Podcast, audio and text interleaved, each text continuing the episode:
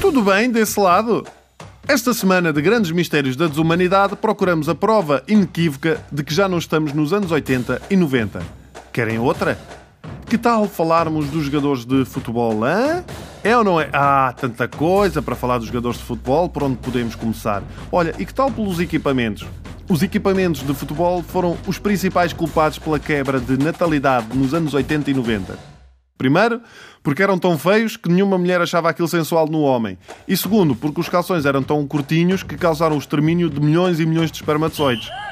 E as cores? Ah, e as cores. Por exemplo, Jorge Campos, guarda-redes do México, que desenhava os próprios equipamentos e que era um excelente guardião. Não tanto pelas suas qualidades técnicas, mas porque aquilo que ele desenhava tinha tantas cores que provocavam ataques epiléticos nos adversários. Em 1993, o Hull City de Inglaterra lançou um equipamento todo ele em tigresse. Cada vez que um jogador caía ao chão, só fazia lembrar aqueles tapetes com cabeça de leopardo na sala de um caçador de, de safaris, assim estendidinho. Nos anos 80 e 90, os jogadores também só se preocupavam com uma coisa que se chama. Como é que. Jogar futebol. Só isso. Era só o que eles faziam. Jogavam. Jogavam a bola. Não faziam mais nada. Iam treinar, tomavam banho, se calhar nem todos, saíam, voltavam.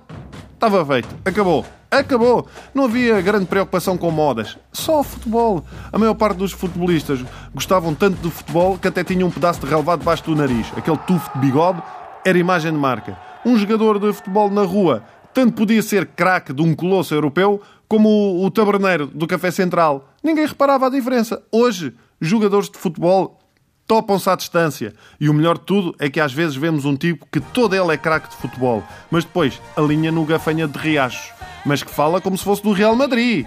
É pá, o Gafanha quer que eu continue, mas tenho aqui uma proposta valiosa do cabeça de Sernaches para uma transferência avaliada em 7 mil de trilhões. De... São duas pernas de presunto, na verdade, que eles me pagam.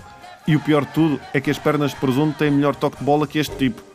Hoje, há sites e vídeos que ensinam a vestir como o Cristiano Ronaldo ou a ter um corte de cabelo como o Neymar. Nunca, nunca, jamais, alguma vez eu vi alguém no barbeiro a dizer: Eis, obrigado, amigo, estou mesmo tal e qual o Xalana. Era mesmo isto que eu queria.